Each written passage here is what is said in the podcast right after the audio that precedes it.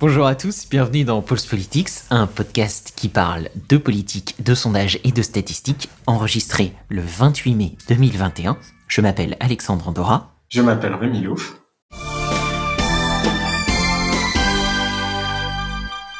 Alors, bonjour Rémi, comment ça se passe de ton côté? Bah, ça se passe très bien. Et toi? Écoute, moi ça va. Les gens me connaissent, m'ont déjà entendu sur le podcast, mais ils t'ont jamais entendu encore. Donc, euh, est-ce que tu peux peut-être euh, te présenter rapidement euh, Qu'est-ce que tu fais Et puis, pourquoi tu es des nôtres aujourd'hui? Oui. Bon, moi j'ai eu un parcours un peu chaotique, hein, comme tous nos, nos chers amis bayésiens aujourd'hui. aujourd'hui, je travaille pour une entreprise aux États-Unis dans le marketing et je passe mes journées à faire de la modélisation bayésienne. Et je pense que c'est ce qui m'amène à, parler avec toi aujourd'hui, parce que euh, on a travaillé ensemble sur un modèle de popularité du président Emmanuel Macron. Oui, puisque tu trouves que tu fais pas assez de modèles dans ta, vie professionnelle, du coup. Voilà. donc le soir, j'en remets une couche. Exactement. Euh, c'est normal. Mais on est tous pareils, donc c'est bien. Et puis, euh, pour les gens qui se disent, oh là là, bosser sur des modèles toute la journée, ça doit être pénible ce que je peux comprendre, hein, mais nous, c'est plutôt notre truc. Donc quand Rémi dit ça, il est très content. Bah, c'est une activité qui est assez créative, hein, finalement. Euh, je pense que les gens voient ça comme euh, un truc un peu ingrat, où on passe notre journée à taper sur un clavier, écrire du code. Bon, il y a cet aspect-là un peu, mais c'est surtout euh, une entreprise créative. Mhm. Oui, exactement. Non, mais c'est vrai qu'il y a une grosse, grosse partie de créativité dans tout ça. Bah, on va en parler euh, dans le podcast, mais c'est vrai qu'en fait, euh, finalement, un modèle, c'est euh, essayer plein de choses, échouer tout le temps, sauf la dernière version où tu es plutôt content.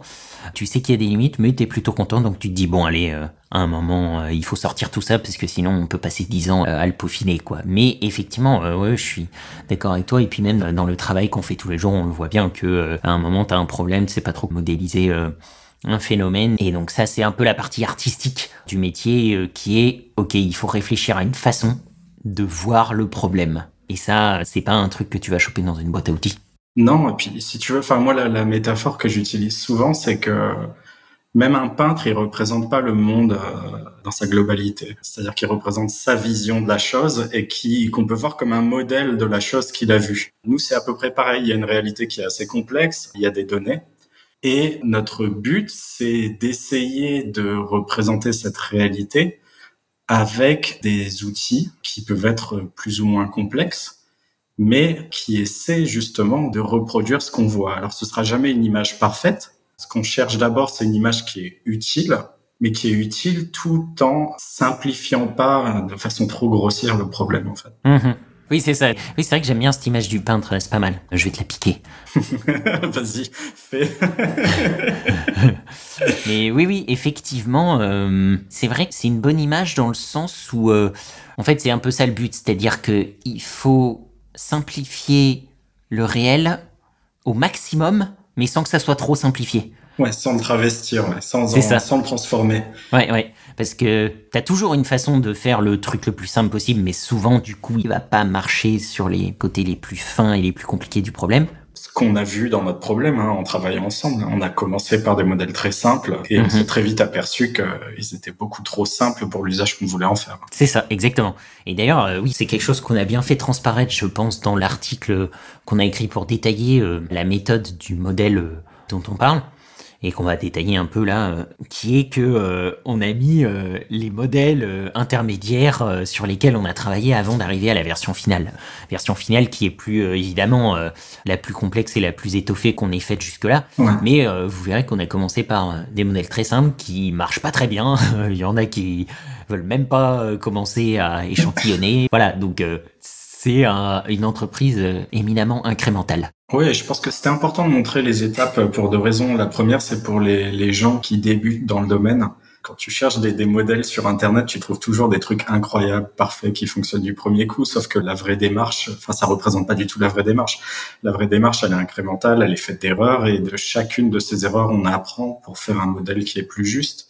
Et je pense que le deuxième but, c'est d'être dans une démarche d'honnêteté intellectuelle.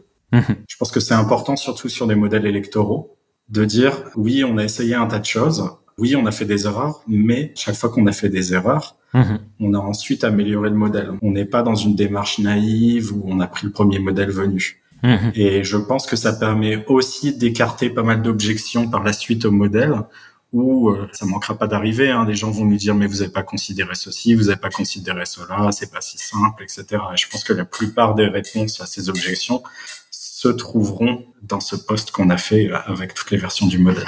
Oui, c'est vrai. D'ailleurs, euh, parlons un peu de ça. Donc, en gros, ce que je te propose de faire dans cet épisode, c'est de parler du modèle, en l'occurrence, de la façon dont on a fait pour modéliser le processus de popularité présidentielle, mm-hmm.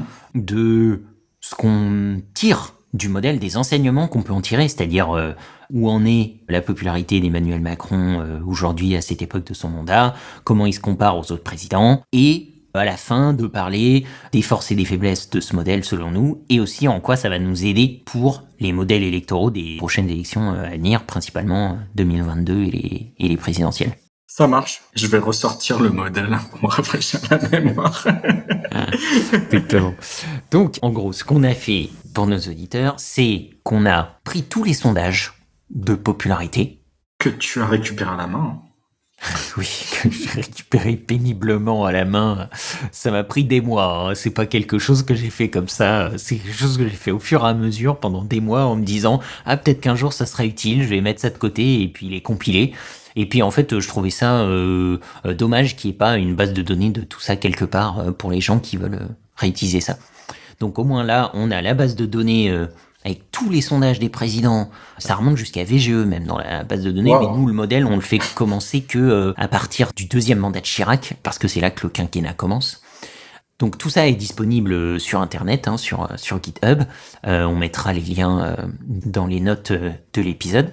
Donc on a pris tous ces sondages, et on s'est demandé comment est-ce qu'on peut calculer la popularité réelle, qui est en fait une popularité latente du président dans la population, latente dans le sens où on l'observe jamais. On n'observe jamais la popularité réelle d'un président, on observe juste des sondages de temps en temps qui diffèrent tous les uns des autres. Euh, parce qu'il y a différents instituts, il y a différentes méthodes, et même au sein d'un même institut avec la même méthode, il va y avoir aussi des fluctuations ne serait-ce que par euh, l'échantillonnage. Et donc, ce qu'on observe, c'est des opérations assez bruyantes de la popularité. Et donc, l'objectif, c'est, ok, à partir de là, comment on peut estimer la popularité réelle, latente, du président. Et là, je vais te laisser prendre le relais, Rémi, parce que je pense que tu connais bien ce genre de modèle et de données. Tu peux expliquer le processus intellectuel qui nous a mené à là où on est arrivé. Ouais, alors déjà, je pense que c'est euh, s'il faut justifier un peu peut-être le travail, c'est-à-dire pourquoi finalement vouloir calculer une popularité latente au lieu de juste regarder les sondages. Mhm. La raison assez simple, c'est qu'on peut le voir dans les médias, bah, là c'est quasiment toutes les semaines, hein. quand un nouveau sondage apparaît, euh, c'est euh, la course de chevaux. Ah, il a grimpé de 5 points dans les sondages et on arrive à on a tout un tas de commentateurs euh, qui arrivent sur les plateaux télé ou dans les journaux et qui essaient de donner une raison à ce saut dans les sondages, que ce soit vers le haut ou vers le bas. Et on va y caler plein de choses, plein de raisons. Oui, c'est ça. C'est le, tout de suite essayer de plaquer des narratifs causaux euh, sur ces fluctuations. Quoi. Ouais, c'est ça. Bah, parce qu'ils sont payés pour faire ça. Hein, mais euh, Oui, et puis que c'est aussi de toute façon un biais de notre cerveau. Quoi. Ouais. Dès qu'on voit quelque chose comme ça, on a envie de l'expliquer. quoi. C'est pas possible que ça soit lié au hasard pour nous. Alors, alors que comme tu dis, en fait, il y a un... bon déjà il y a un bruit statistique qui est dû à la taille de l'échantillon et la façon dont l'échantillonnage est fait parce que tous les instituts le font pas de la même manière. Et d'ailleurs, on le voit très bien, hein, les instituts ont des biais relatifs D'accord? Donc, c'est pas des biais euh, forcément absolus, mais c'est des biais relatifs qui sont différents.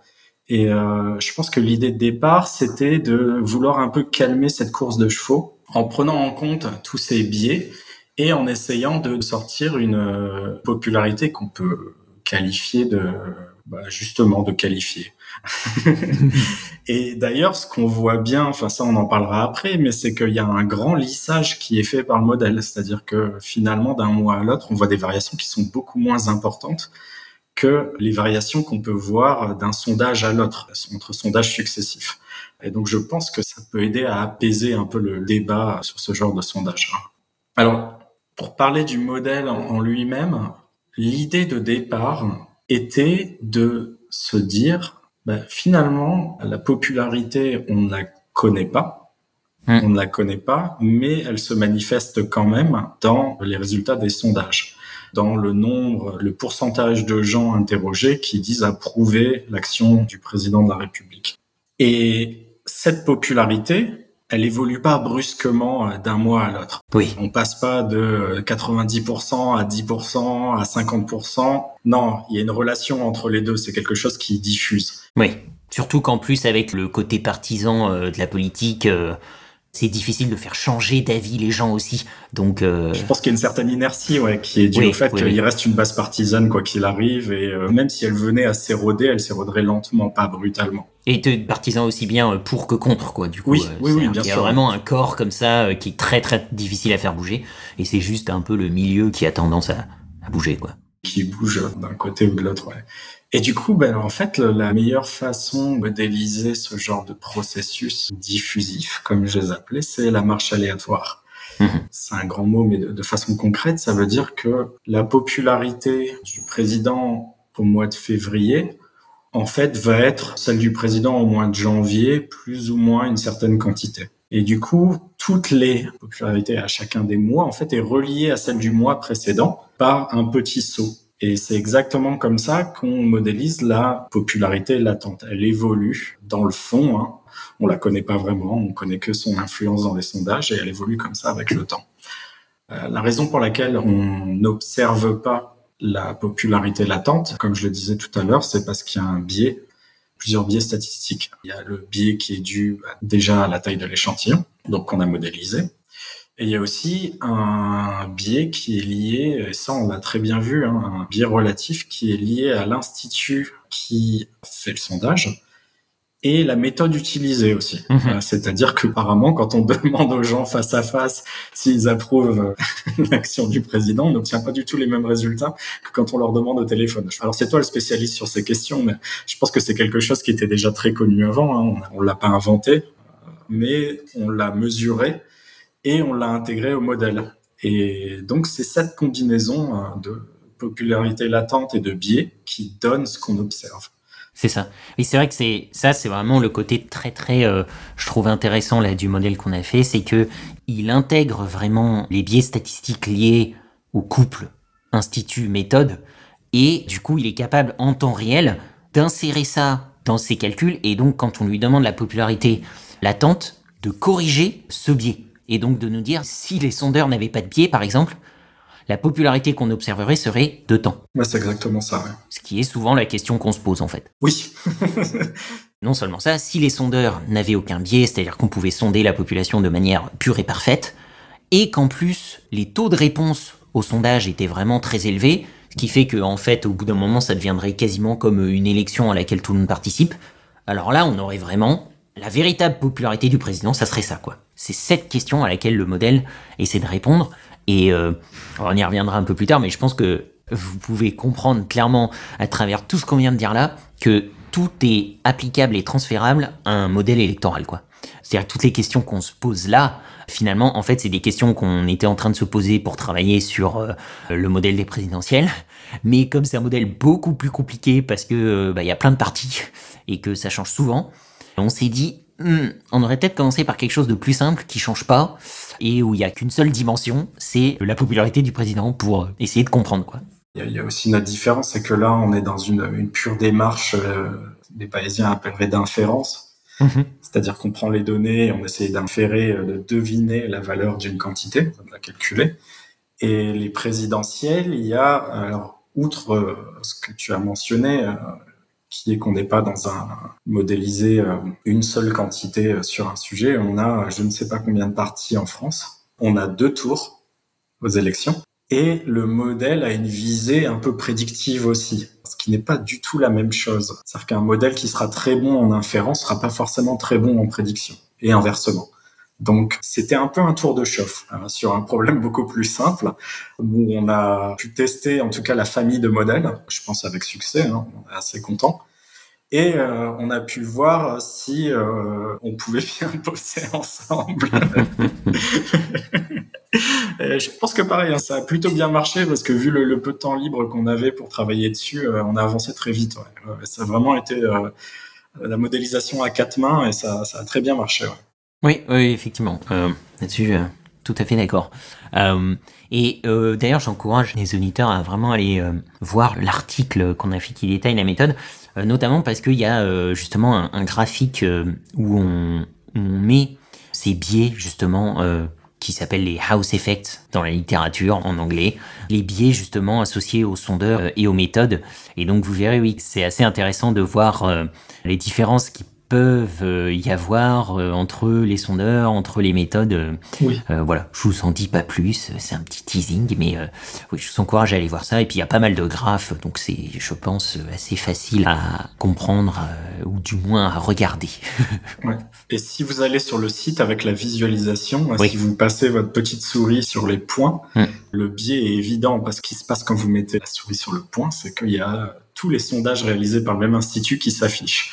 Oui. Et même sans faire de calcul, le biais est très évident hein, sur cette image. C'est une assez bonne représentation d'ailleurs. La première fois que j'ai passé la souris dessus, j'étais surpris, j'ai fait « Oh tiens oui, non, mais c'est vrai, non, mais c'est vraiment une super idée. Et donc, effectivement, si vous allez sur pulseposition.com slash popularity, donc euh, en anglais, euh, popularity avec un Y à la fin, effectivement, vous avez ce dashboard interactif, donc avec le graphique euh, avec lequel vous pouvez interagir de la popularité.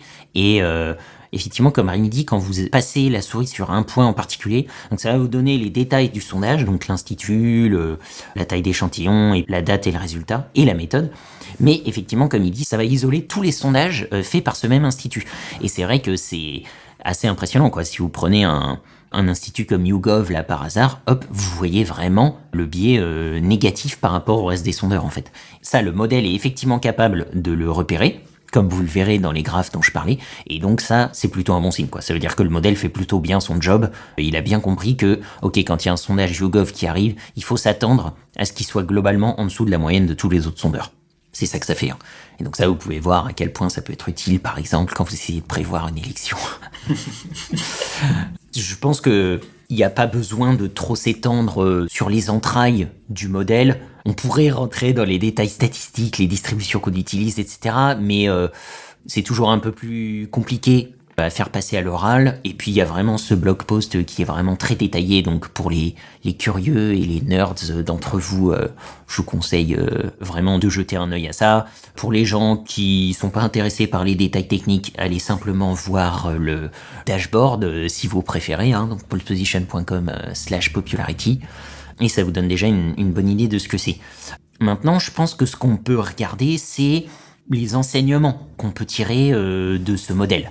Le premier truc qu'on peut voir, c'est que il y a quand même, disons, des trendlines, des tendances communes à tous les présidents, quoi. En tout cas, par, quand on compare Macron à, à Chirac, Sarkozy, Hollande, il y a vraiment des tendances communes. Je sais pas ce que t'en penses là-dessus, euh, Rémi. Ouais, bah, il est assez clair en regardant les, les, les graphes de comparaison que plus le temps passe et moins les Français aiment leur président. C'est- ça. Euh, On chute très vite en dessous des 30%. Ouais, enfin, c'est, et c'est de façon systématique. Ouais. Alors ça, toi, tu connais mieux l'histoire euh, pré-quinquennat. Hein. Je sais pas si ça a toujours été le cas. Je sais qu'aux États-Unis, ça a été le cas, mais c'est un phénomène assez récent. C'est-à-dire qu'il y a eu, euh, il y a eu des présidents dont le- la popularité a augmenté en cours de mandat. mhm. Alors en France aussi, hein, Chirac, euh, le son quinquennat, le deuxième quinquennat, c'est un peu une exception. euh, C'est-à-dire que Oui. il commence à 50% et il augmente au début, bon, avant de. Mais je pense que ça, c'est lié au fait que c'est une réélection, principalement. Donc en gros, il avait perdu de la popularité en fin de premier mandat. Ça avait repris un peu en fin de premier mandat, comme ça le fait pour chaque président, en fait. Ouais. Et ensuite, là, il a été élu, du coup, hop, il a eu un petit boost euh, grâce à la lune de miel. Mais ensuite, tu vois que ça redescend. Oh, ça Euh, redescend bien. Simplement, il redescend de plus haut, donc il met plus de temps à redescendre vers les 30%. Mais il y redescend, en fait. hein. Au bout de trois ans, dans son deuxième mandat, il était à 30% et euh, il était à peu près au niveau de, au niveau de Macron, en fait. Ouais, ouais. Moi, ce que je trouve vraiment impressionnant à chaque fois, c'est la chute euh, due à la fin de la lune de miel, en fait. C'est incroyable, quoi. Euh, en général, en un an et demi, euh, le président passe de 60% de popularité à euh, environ 30, quoi. Donc, il perd à peu près 50% de sa popularité en un an. Enfin, c'est... C'est assez incroyable, ouais. Puis il y a ce phénomène inverse qui se produit à la fin du mandat à chaque fois, Oui. où il y a une remontée dans les sondages, alors Oui, que oui, je, personnellement, je n'arrive pas à expliquer. Ouais, bah ça, ouais, effectivement, il y a plein d'explications possibles. Une que j'aime bien, c'est... je pense qu'il y a un peu de nostalgie. Tu vois, comme on le voit avec Chirac, par exemple, là. Parce que finalement, à la fin de son deuxième mandat, honnêtement, il était vraiment pas très populaire. Hein. Euh, Non. Il était euh, autour de 30%. Donc, c'est-à-dire un peu comme euh, Sarkozy, en fait. Simplement, il a beaucoup augmenté à la fin. Mais je pense que... parce Mais que- les gens se disent, bah, finalement, c'était un brave type quand C'est même. ça, voilà. Maintenant qu'il va partir. C'est ça, c'est... Oh là là, on a vraiment été méchant avec lui. euh, Bon, euh, il était pas si mauvais que ça, vas-y, c'est vrai que... Et finalement, oui, il part de l'Elysée au bout de 5 ans, il est à 45%. Il a 45%, ouais. Euh, il prend 15 points en... euh, sur la dernière année, il prend 15 points. Et tout le monde, c'est-à-dire que même Hollande Oui. qui avait atteint des, des fonds, enfin bon, après il est pas remonté très haut, mais ça a quand même remonté à la fin. Il y a Oui, quand oui, même oui. ce- cet effet. euh, Non, Hollande, c'est vrai que quand on voit la courbe, ça fait mal au cœur, hein, parce fait il, mal au cœur, il ouais. part à 60%, donc exactement comme Macron. hein. C'est impressionnant, c'est le même chiffre. Et lui, par contre, en fait, la chute de la lune de miel ne s'arrête pas à un an, c'est-à-dire qu'elle s'arrête au bout de deux ans et demi. Ah, c'est un rouleau Mais compresseur. du coup, enfin, il, euh, il dégringole de 60 à à peu près 15% de popularité en deux ans et demi. C'est vraiment impressionnant. Et ensuite, on a les deux gros pics euh, qui, je pense, correspondent à des attentats. Aux attentats, ouais. Et donc ensuite, là, il reprend. Et par contre, euh, après, il redescend à 4 ans de mandat. Il est au plus bas, il est à 10%. Ouais. Et il part de l'Elysée, il est à ouais, une 15-20%. Donc c'est le plus bas, évidemment. Mais oui, oui, t'as raison. À chaque fois, il y a ce petit... euh, ce que dans How I Met Your Mother, ils appellent les graduation goggles. En gros, à la fin d'une expérience, à chaque fois, t'as un petit côté nostalgique. Où tu te dis, ouais, c'est vrai que c'était pas si mal que ça, quoi. Bah, tu sais, c'est comme à propos de ce modèle, en fait. C'est-à-dire que quand t'es dedans, euh, Ouais, c'est tu dis, mais j'en peux plus, ça marche pas. Et puis à la fin, tu te dis, ah bah finalement, euh, on s'est quand même bien amusé. Exactement. Mais oui, oui, c'est assez marrant de voir ça. Et là, euh, bah, Macron, par exemple, ça, ce phénomène n'a pas encore vraiment pris. Non. Il a effectivement eu euh, sa chute euh, au bout d'un an et demi, quoi, la chute de la, la lune de miel, avec en plus les gilets jaunes à ce moment-là. Et après, il a eu sa chute des gilets jaunes, ouais. Voilà, c'est ça. Au bout d'un an, il y a les gilets jaunes et là, là, il perd beaucoup. Et ensuite, par contre, il a repris vraiment graduellement. On a un gros pic juste avant les trois ans, donc ça correspond euh, au début de la pandémie. Oui. Au tout début, on voit ce gros saut qui est un peu un, euh, ce qu'on appelle un rally euh, around the flag effect, donc euh, un effet de se retrouve autour du drapeau, quoi. Euh, on peut appeler ça, qui a lors des attentats, des guerres, des choses Ce comme qui est ça. étonnant, c'est qu'il est beaucoup moins élevé que celui d'Hollande euh, pendant les attentats. C'est-à-dire que le, le jump, Ouais. finalement, Ouais. une fois que c'est lissé par le modèle, il est beaucoup moins évident. ouais. On, Mm-mm. on le discerne. Hein. Ouais. On le discerne, mais il est moins grand. Non, c'est clair, c'est clair. C'est lié à la nature, euh, je pense, du phénomène. Tu vois, pour le coup, je pense. C'est-à-dire qu'un un des attentats terroristes sont beaucoup beaucoup plus euh, marquants sur la psyché euh, publique et aussi te donnent un ennemi clair, quoi. Ouais. tu vois, c'est clair, on sait qui a fait ça, on sait qui on veut abattre. Euh, voilà, ça, ça correspond beaucoup plus à un- ce que tu peux attendre dans une guerre, par exemple. Quoi. Ouais. Alors que là, l'ennemi est diffus, quoi. C'est pas facile. Et puis, bon, euh, l'ennemi, c'est un peu nous-mêmes aussi, tu vois. C'est nos comportements, la façon dont on interagit avec notre monde extérieur. Il y a moins de cet effet de drapeau. euh. Ouais, c'est ça, c'est ça.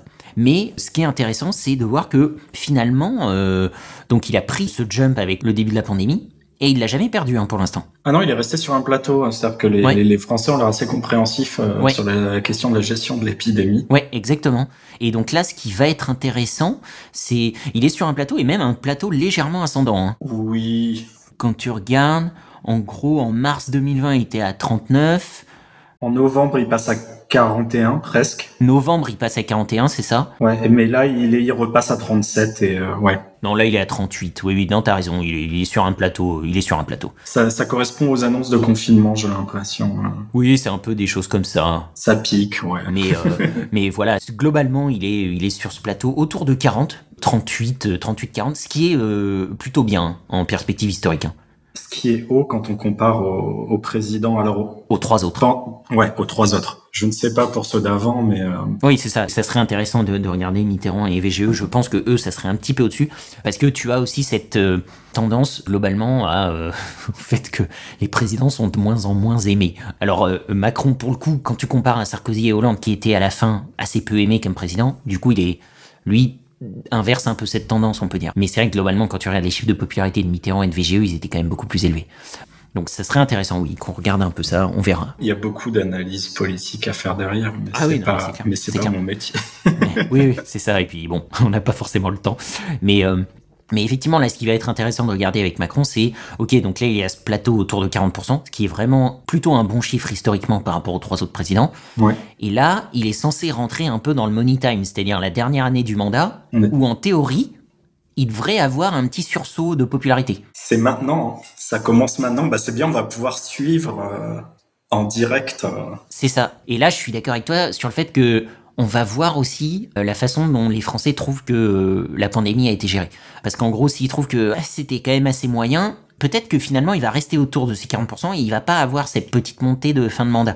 Euh, s'il trouve que c'était bien, en revanche, là, il peut avoir cette montée de fin de mandat, mais encore plus élevée, quoi. Moi, je pense que c'est l'économie qui, comme d'habitude, va faire le partage. hein. Oui, bah il faut voir, euh, il faut voir parce que pour le coup, je pense que si c'est globalement considéré qu'on est encore en état de crise, l'état du chômage et d'économie peut aussi ne pas avoir un si gros impact que ça, quoi, tu vois. C'est vrai. Mais moi, quand je vois les gens dehors en ce moment, j'avais pas l'impression qu'on soit. je pense que les gens essaient de mettre ça dehors assez rapidement. euh. Oui, et mettre ça derrière eux, quoi. Et je pense que bah, il y a deux choses qui se profilent en fait. Moi, je crois moyen au fait qu'on ait réussi à sauvegarder euh, l'intégralité des entreprises, même en les aidant. Et euh, de toute façon, euh, du fait qu'on ait aidé certaines entreprises qui auraient de toute façon échoué, on va avoir une série de catastrophes. Alors, est-ce que ce sera juste le nombre d'entreprises qui auraient échoué Mmh. quoi qu'il arrive, ou est-ce que ce sera plus important? Ça, je ne sais pas. Je ne suis pas économiste. Et une deuxième chose, ce sont euh, est-ce qu'il y a des mesures qui vont être mises en place vis-à-vis de la dette Covid? Si oui, euh, quelles elles sont? Et ça, je pense que c'est ces deux points qui pourraient avoir une influence assez importante parce que c'est vrai que l'image euh, d'un tissu économique qui s'effondre, je pense que c'est assez mauvais pour un gouvernement, même si c'est de façon artificielle. hein Ah oui, mais l'image est quand même assez mauvaise. Donc voilà, c'est un peu inédit parce Oui. qu'on est sur un sur un retour de crise. Enfin, on- non, c'est ça. si tu m'avais demandé pour Hollande, j'aurais dit oui, il va remonter. euh, Enfin, à moins qu'il se passe quelque chose. Oui, oui. C'est pas facile à savoir, hein, parce que vraiment, ça peut aller dans, les, dans tous les sens. Euh, il peut baisser, il peut augmenter, il peut rester stable. c'est vraiment, c'est, tu peux trouver des scénarios assez crédibles euh, qui vont dans les trois sens, quoi. Et encore, le modèle prend pas en compte les crises, Ouais. mais on le voit déjà. Si on essaie de regarder, si on essaie de faire des prédictions avec le modèle, je pense qu'on est déjà entre 20% et 70% en fin de mandat. Ouais, ouais, c'est ça. Oui, c'est globalement euh, tout peut arriver, quoi. Tout peut arriver. ouais. Parce que entre 20 et 70%, euh, c'est euh, quasiment le minimum historique. Et euh, 70%, c'est pour le coup le maximum historique. Donc euh, bon, euh, tu vois, c'est globalement, euh, voilà, anything can happen. Et le- modèle est assez raisonnable. Ouais, voilà, non mais c'est ça. pas trop. Non, mais c'est ça. Mais en même temps, voilà, euh, tu vois, c'est vrai que euh, tu fais une prévision à un an. euh, si ton modèle te dit euh, la popularité sera entre 45 et 55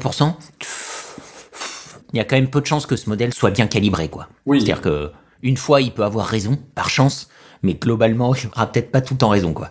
Oui, et puis en tant que modélisateur, c'est toujours un peu délicat parce que, comme Ouais. je mentionnais, il peut y avoir des événements exceptionnels. Ouais. Et je pense que tu auras beau expliquer aux gens que tu ne peux pas prévoir les événements exceptionnels, Mhm. on dira toujours oui, mais euh, c'était complètement faux. euh. Hum, non, mais c'est ça. Mais euh, oui, alors là, justement, c'est bien. On va, ça me fait un- une parfaite transition pour l'un de nos derniers sujets avant de clôturer. Mais du coup, pour conclure rapidement ce petit détour euh, par l'analyse, globalement, vraiment, je vous encourage à aller regarder ces graphes de comparaison. Je trouve ça super intéressant.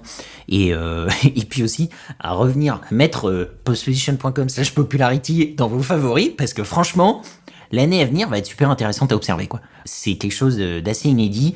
On a la présidentielle qui arrive dans cet environnement, donc d'un point de vue science politique, ça va être vraiment quelque chose de passionnant à, à étudier. Donc euh, l'un de nos derniers sujets avant de clôturer. T'en as un peu parlé là Rémi, c'est ok donc on a parlé tu vois des forces de ce modèle, de ce qu'il a de bien, de comment il fonctionne. Est-ce que t'as quelques faiblesses en tête, tu vois, où tu te dis, enfin je sais que t'en as, hein, parce que en fait c'est le boulot de la modélisation, quoi, c'est qu'en fait c'est jamais fini. Tu peux toujours améliorer ton modèle. Et donc quand tu le mets en production, tu le mets en production en te disant toujours, bon après je sais que ça, c'est un petit point faible. Dans un monde parfait où j'ai tout le temps que je veux, ou sur une prochaine itération du modèle, j'améliore ça. Et alors qu'est-ce que t'as en tête toi? Euh, quelles sont un peu pour toi les, les faiblesses euh, de ce modèle qu'on pourrait améliorer non seulement pour une prochaine itération, mais aussi pour, euh, par exemple, un modèle électoral? Alors je sais pas s'il faut l'inclure. euh, En fait, il y a les événements rares. les événements rares comme les attentats, comme la pandémie Covid-19, Mhm. qui ont une influence quasi instantanée sur l'opinion. Ouais. Ça, on peut pas les prévoir, bien sûr. On peut pas placer dans le futur des événements rares. Non. Mais en revanche, on peut prendre en compte l'incertitude qu'ils induisent, en fait, dans les prédictions. Oui. On peut dire au modèle, fais attention, ce genre de trucs peuvent arriver. Oui, et Voilà. on peut même lui dire en regardant dans le passé, alors là on complexifie le modèle, hein, mais euh, essayer de modéliser la fréquence de ces événements rares et donc calculer la probabilité que ça arrive et intégrer ça dans les, les prédictions. Ouais. Là, on commence à rentrer dans des choses très spécifiques et quand j'en arrive à, à des points comme ça dans un modèle, je suis content parce que je sais que je sais que je tiens quand même déjà quelque chose de solide. Oui, oui. À mon sens, le point le plus important qui pourrait améliorer le modèle de façon, euh, de façon significative. Après, c'est vrai qu'on n'est pas dans un choix binaire aussi. C'est-à-dire qu'on est, euh, nous, on a choisi de modéliser les opinions positives. Mm. Implicitement, ça fait croire qu'en face, il y a que des opinions négatives, Mhm. mais c'est pas tout à fait vrai. Il y a un réservoir de gens qui sont sans opinion Mhm. alors qui reste à peu près constant si on fait une moyenne dans le temps. Oui. Mais par exemple, au début du mandat de Macron, il y en a beaucoup des gens sans opinion. Oui. Il y en a vraiment beaucoup. Et après, je ne sais pas si ce qui fait que finalement, Macron commence son mandat moins haut que Sarkozy et au même niveau que Hollande.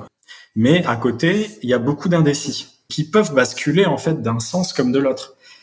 Et je pense que pour bien décrire la dynamique, il faudrait peut-être décrire ces trois étapes. Enfin, il suffit d'en décrire deux pour avoir les trois, mais euh, d'apprendre en compte les indécis. Et je pense que pour les présidentielles, c'est très important. Euh, je pense qu'on a tendance à oublier les abstentionnistes dans les modélisations, en tout cas celles que j'ai vues hein, précédemment en France. Euh, mais je pense que c'est un réservoir très important en France. Et ce sont des gens qui peuvent éventuellement se rallier à quelqu'un, alors même si euh, c'est relativement peu probable, euh, je pense que c'est un réservoir de voix qui n'est pas négligeable.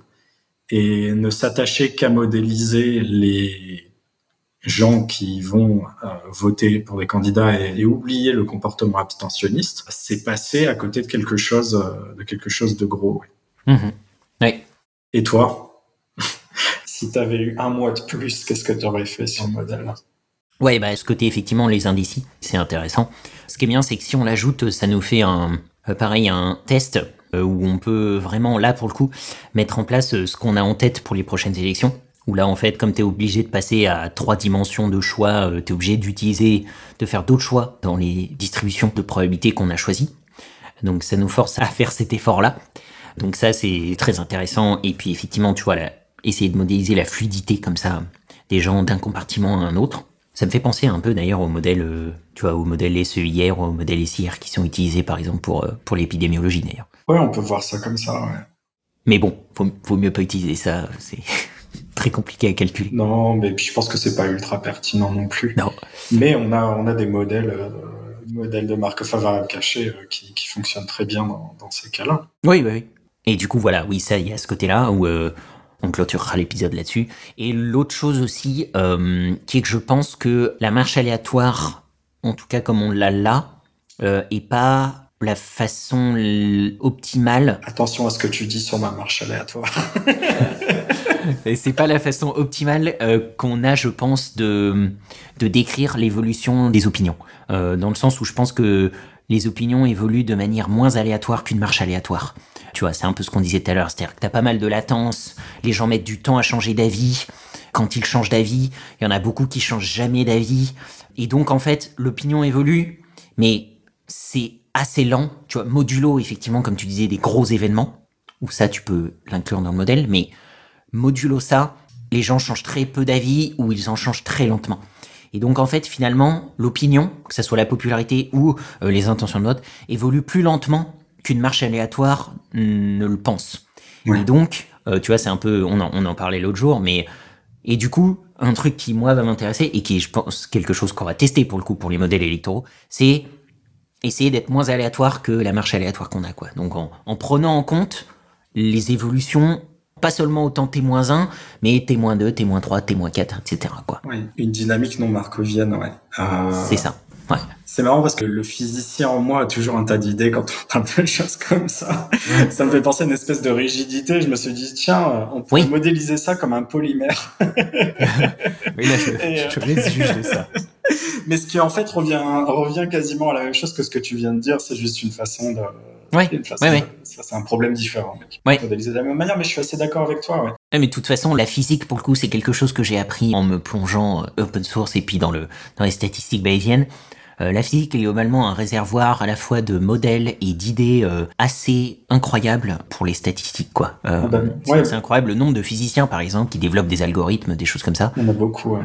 Ben, en fait, il y y a tout un pan de la physique qui s'appelle la physique statistique, bon, qui ne fait pas de statistiques, bizarrement. Hmm. Mais euh, moi, j'ai fait ma thèse dans ce domaine-là. Mhm. Et qui, en fait, est un réservoir de modèles dynamiques qui sont hyper intéressants et il y a plusieurs classes de modèles qui peuvent être appliqués dans plein d'endroits, enfin, pour simplifier la réalité dans plein d'endroits. Et euh, moi, par exemple, j'ai bossé avec ce genre de modèle et j'ai bossé sur les villes. J'ai modélisé les villes, enfin certains aspects euh, des villes à partir de euh, ce type de modèle un peu simple. Et c'est vrai que ça te donne, en tant que modélisateur, une espèce de bibliothèque qui te permet de t'inspirer. Mais le, les stats bayésiennes sont très proches de la. Enfin, je pense que les, les physiciens sont très confortables et moi, je l'étais tout de suite euh, dans les stats bayésiennes parce qu'il y a cette idée de modèle génératif. Ouais, exactement. C'est-à-dire, tu crées un modèle qui est censé reproduire ta, pouvoir reproduire ta donnée. Mm. En physique, les modèles sont génératifs aussi. Alors, ils sont pas euh, basés sur les probabilités, c'est déterministe. Ouais, c'est l'avantage. Je simplifie. hein. C'est le grand luxe. Globalement déterministe. Ouais. Mais euh, il y a cette idée de modèle génératif aussi, où on génère des trajectoires, on génère, enfin, et du coup, on se, on se sent euh, assez confortable rapidement dans ce, dans ce milieu-là. Ouais, non, mais ça m'étonne pas. Après, effectivement, oui, les physiciens ont souvent le grand luxe d'évoluer dans des environnements déterministes, et ça, quand tu fais des sciences sociales, il faut le jeter par la fenêtre. Va dire ça aux gens qui bossent en mécanique quantique. Oui, ah oui, non, bon là, oui, forcément, là, oui, effectivement. Oui. Là, pareil, il faut jeter ça par la fenêtre. Mais tu sais, euh, mon, mon directeur de thèse me disait toujours un truc qui était euh, si tu as besoin de faire des statistiques, c'est que tu n'as pas de résultats. ça, c'est vraiment, euh, c'est, c'est une bonne remarque de physicien. Bon bah écoute, c'est super. Je pense qu'on va pouvoir en rester là pour cet épisode. Le petit teasing euh, Super. pour les auditeurs, c'est voilà, en gros, euh, tout ça, c'est un peu notre roadmap euh, qu'on a pour euh, les prochaines présidentielles et ce qu'on a comme idée pour le modèle. Donc, on est en train de travailler sur ça. euh, évidemment, c'est sur notre temps libre, donc ça avance moins vite que ce qu'on voudrait, mais ça avance, comme vous pouvez le voir. hein. on a sorti ce dashboard, euh, cet article, ce podcast. Et voilà, donc ça avance. C'est toutes nos idées qu'on a. euh, finalement, on a pu les tester, euh, enfin pas toutes, mais certaines dans, ce modèle-là. On va continuer d'avancer sur le modèle. On a vraiment plein d'idées, comme vous pouvez le voir. On a hâte de travailler là-dessus. C'est, très excitant intellectuellement. Et on vous apporte ça le plus vite possible. En attendant, allez voir polsposition.com slash popularity.